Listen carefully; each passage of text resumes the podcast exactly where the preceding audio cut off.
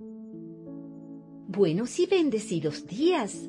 Les hablan Milagro y Gianfranco Giunta de CCE Paraíso. Ante todo, muchas gracias por aceptar la invitación a escuchar la enseñanza de esta semana. Enseñanza que nos será de mucha utilidad para nuestras vidas y muy especialmente para nuestra vida espiritual. Nuestro mensaje de hoy Miedo. Buenos y bendecidos días, amada familia Iglesia, CCE Paraíso. Hoy iniciamos en bendición de Dios una nueva serie de tus iglesias Comunidad Cristiana en Manuel. Serie que lleva por nombre No hay nada más demente que tu mente. Así como lo escuchan, no hay nada más demente que tu mente. Y hoy les presentamos en el amor de Jesús la primera parte de nombre miedo. Oramos al Señor para que esta serie de mensajes CCE sean de edificación, consolación y exhortación en sus vidas en el nombre de Jesús. Iniciemos. En esta serie vamos a ver cómo nuestra mente muchas veces juega un papel fundamental en boicotearnos, es decir, en impedirnos tomar el impulso necesario hacia donde queremos y hacia donde debemos llegar en la vida. Y esta gran verdad está centrada en el texto bíblico que leemos en Jeremías 17:9. Nada hay tan engañoso como el corazón no tiene remedio. ¿Quién puede comprenderlo? Para nadie es hoy en día un secreto que la mente y el corazón son órganos vitales, imprescindibles, y científicamente se ha demostrado que estos dos órganos se encuentran muy interconectados entre sí. Y ya es muy conocido que personas que han sido trasplantadas con el corazón de otro han experimentado tener recuerdos que no vivieron nunca, sino que realmente esos recuerdos le pertenecían a la persona que les donó el corazón. Dios ya nos lo había dicho miles de años antes en su palabra, solo que por no haberlo podido comprobar científicamente, la mayoría de las personas no lo creían.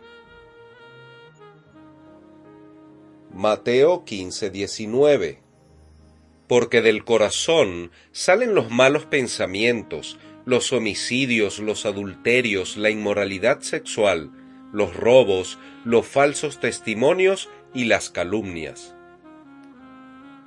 Por corazón, también debemos entender a nuestra mente, la cual muchas veces puede engañarnos a través de nuestros sentimientos y de nuestras emociones. La mente es un mundo inmenso y maravilloso, y también ahí en ese lugar vive uno de los boicoteadores más antiguos que tenemos en nuestras vidas. Es un enemigo natural del ser humano y su nombre es el miedo. El miedo es la sensación o sentimiento de desconfianza que se genera por la presencia de un peligro, sea este peligro real o imaginario. Hay un dicho muy común que dice, el miedo es libre y puede llegar cuando quiera haciendo referencia a esos sentimientos o sensaciones de un peligro, sea real o no.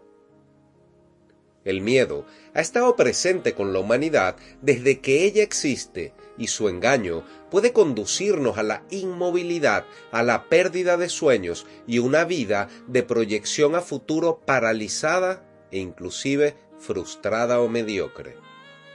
Dios nos enseña del miedo desde el principio, ya que en el primer libro de la Biblia, de nombre Génesis, el Señor nos advierte del miedo. Génesis 3:10 El hombre contestó, Escuché que andabas por el jardín y tuve miedo porque estoy desnudo. Por eso me escondí. Howard Hughes fue un estadounidense muy famoso, quien era considerado un magnate multimillonario, inversionista, empresario, ingeniero autodidacta, aviador, dueño de líneas aéreas, productor y director de cine, y todo esto ocurrió en la década de 1930. Hughes comenzó poco a poco a retirarse extrañamente de la vida pública, por un creciente e indetenible miedo, llegando inclusive a la paranoia hacia los gérmenes. No le daba la mano a nadie, no tocaba a nadie y no se acercaba a nadie por miedo a ser contagiado con gérmenes.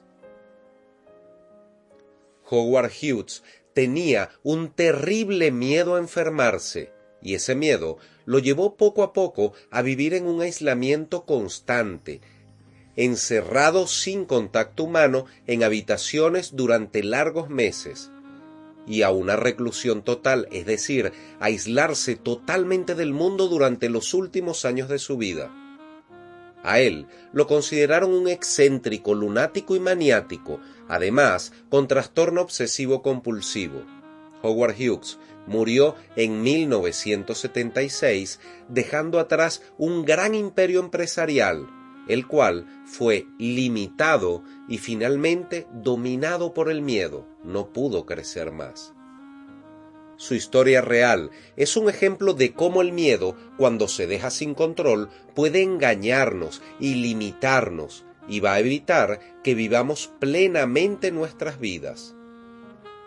El miedo es como una neblina densa que tapa la visibilidad de todo lo que está frente a nosotros y que no nos deja ver ni avanzar por el camino correcto con seguridad. Porque la neblina cierra los caminos y deja paralizado hasta los aeropuertos. Cuando hay neblina, nada ni nadie se mueve, no despega ni un solo avión. Esto nos lleva a pensar, ¿quién no ha sentido miedo de nosotros? Todos. El miedo ha estado presente en todos nosotros en más de un momento de nuestras vidas. Recuerdo que hace más de 35 años atrás estábamos en Andorra de vacaciones, íbamos en una avanza alquilada desde España y de paseo por el Principado de Andorra. Había nevado muy fuerte, ya que Andorra queda en los Pirineos, que son una cordillera montañosa entre el norte de España y Francia. Recuerdo claramente que la carretera estaba totalmente congelada y de repente sentí que el Avance comenzó a derrapar hacia un lado, a resbalarse sobre la carretera en una curva. El vehículo iba por lo menos a 40 kilómetros por hora, pero a la vez también se desplazaba de lado, justo en una curva donde había un precipicio de no menos de 350 metros de altura. El conductor perdió el control del avance, el volante no le hacía caso y seguíamos derrapando hacia la ladera de la montaña de lado. Lo recuerdo claramente porque yo estaba sentado en el asiento de atrás justo del lado por donde caeríamos, del lado del precipicio. Y ya estando a solo centímetros del inevitable barranco, sentí un gran impacto, un golpe muy fuerte fue otro carro que venía de frente por la vía y también derrapó y nos chocó de frente justo antes de caer por el precipicio. Lo recuerdo como si hubiera sido ayer. La Vance, del impacto del choque con el otro carro, salió volando hacia atrás y volcó hacia el lado de la montaña, alejándonos del precipicio. Ese gran impacto nos alejó de una muerte segura. Mi hermano Tuvo fractura maxilofacial, yo solo me golpeé la cabeza muy muy fuerte. Lo que sí es cierto es que nos salvamos de una muerte segura, gracias a que Dios puso en el momento indicado un vehículo que nos chocara con gran fuerza e impacto, que nos chocara justo antes de caer por el precipicio, alejándonos de aquel barranco.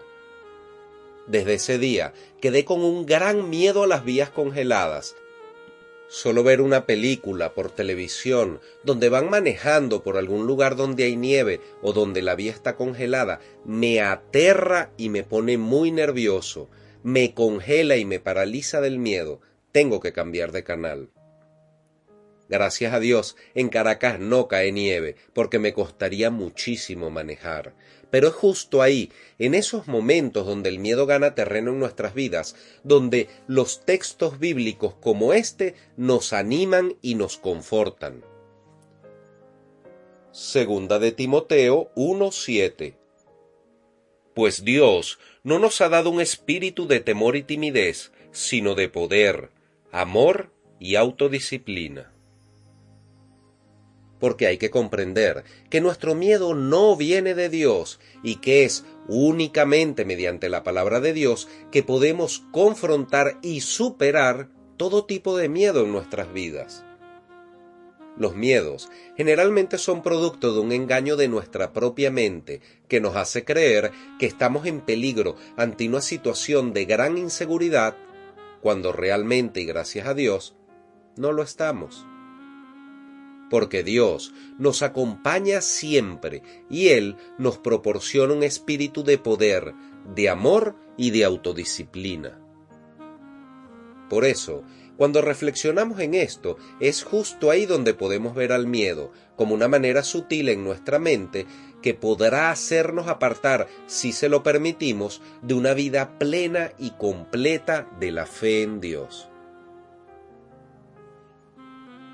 y es basado en esto, en el miedo, lo que le ocurrió al pueblo de Israel en la historia bíblica del libro de Números capítulos 13 y 14, cuando Dios envía a los israelitas a explorar Canaán, la que era la tierra prometida. Y el Señor le dijo a Moisés, Quiero que envíes a algunos de tus hombres a explorar la tierra que estoy por entregar a los israelitas. De cada tribu enviarás a un líder que la represente. Y así, doce espías fueron enviados. Cuando Moisés los envió a explorar la tierra de Canaán, les dijo, Suban por el Negev hasta llegar a la montaña, exploren el país y fíjense cómo son sus habitantes, si son fuertes o débiles, muchos o pocos. Averigüen si la tierra en que viven es buena o mala y si sus ciudades son abiertas o amuralladas. Examinen el terreno y vean si es fértil o estéril y si tiene árboles o no. Adelante, traigan algunos frutos del país. Al cabo de cuarenta días, los doce hombres regresaron de explorar aquella tierra e inspirados en el gran temor que sentían, comenzaron a ver todo negativamente y esparcir entre los israelitas falsos rumores de la tierra que habían explorado, y decían que esa tierra era enorme, que estaba fuertemente fortificada, que se tragaba a sus habitantes, que habían gigantes y que eran más fuertes y poderosos que ellos y que definitivamente no podrían combatirlos ni tomar aquellas tierras. Y esto, el miedo que sintieron al escuchar los relatos de alguno de los dos exploradores, ese miedo que se implantó en los corazones del pueblo de Israel, les impidió ver las bendiciones de Dios y confiar en sus promesas. Esto los privó de regocijarse, alegrarse, de recibir y de conquistar en esa oportunidad aquella tierra próspera y bendita que ya Dios se las había dado. Debemos hacer la salvedad que de esos dos espías, sólo dos de ellos, Josué y Caleb, tuvieron la actitud correcta de ver lo bueno de la tierra y confiar en el poder de Dios a su favor. Pero la gran mayoría del pueblo de israelita permitió que el miedo les robara su sueño, y por ello, la mayoría de ellos perdió la oportunidad de entrar y de disfrutar de aquella tierra. Es por ese motivo que permanecieron en el desierto cuarenta años hasta que toda esa generación murió. Y fueron luego sus descendientes y aquellos dos espías que habían tenido una buena actitud los que sí entraron, sí pisaron y sí se apoderaron de esa hermosa tierra prometida. Hermanos, cuando el miedo nos hace dudar de las bondades de Dios y de sus promesas, eso, ese temor, ese miedo nos impide crecer en nuestra relación con Dios y a la vez nos estanca en una mediocridad en nuestra vida de fe, porque perdemos las oportunidades y dejamos escapar las bendiciones que nos regala Dios cuando nos dejamos guiar por el miedo. Porque el miedo nos impide tomar riesgos y nos anula la buena disposición de hacer cambios positivos en la vida.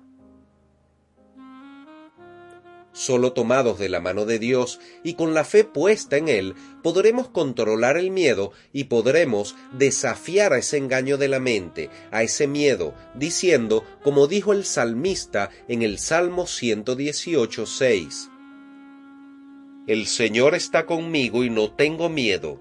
¿Qué me puede hacer un simple mortal? Hoy, queremos hacer un llamado a la acción y a que podamos confrontar todo tipo de miedos en nuestras vidas a través de la fe y de la sabiduría basada en la palabra de Dios. Y así podremos movernos y evitar esa tendencia hacia la parálisis que genera el temor y el miedo, y revivamos nuevamente nuestros sueños sin miedos y podamos vivir una vida de fe auténtica, apasionada y plena. Por ello, aprendamos a movernos como esa agua que fluye de un río y que siempre fresca y más limpia que el agua estancada de un estanque. Porque cuando el agua fluye, se purifica y se oxigena a sí misma y lleva vida a los lugares que atraviesa. El agua que fluye es libre y es dinámica. Pero cuando se estanca, cuando se estanca el agua se vuelve turbia y puede convertirse en un caldo de cultivo para las enfermedades, y con el tiempo puede llegar a ser dañina hasta para nuestra propia vida.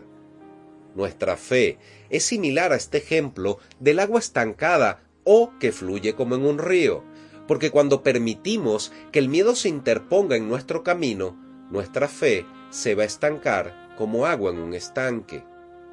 Y entonces, como resultado de ello, dejamos de crecer, dejamos de movernos, dejamos de buscar a Dios con todo nuestro corazón. Pero cuando desafiamos ese miedo, cuando le creemos a Dios en su palabra, que no nos ha dado un espíritu de miedo, cuando permitimos que nuestra fe fluya a pesar de los obstáculos de la vida, nuestra fe se va a volver como el agua de un río, libre, purificadora y llena de vida.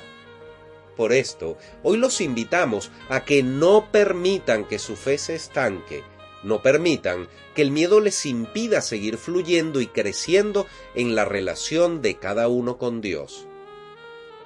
Recuerden siempre, Dios no nos ha dado un espíritu de temor, sino de poder, amor y autodisciplina. Amén y amén. Amén Si este mensaje ha sido de edificación para tu vida y deseas comenzar o reforzar una intimidad más fructífera con Dios, te invitamos a que se comuniquen con nosotros por el Instagram arroba ccparaíso o por WhatsApp Más 58 424 223 164. Feliz y bendecida semana les desea Comunidad Cristiana en Manuel Paraíso. Hermanos de mi corazón, hemos culminado por hoy. Dios les bendiga grandemente y en abundancia. Les amamos en el amor de Cristo y les invitamos a escuchar la próxima semana el mensaje de CCE Paraíso. CCE Paraíso, más que una iglesia, somos una gran familia feliz.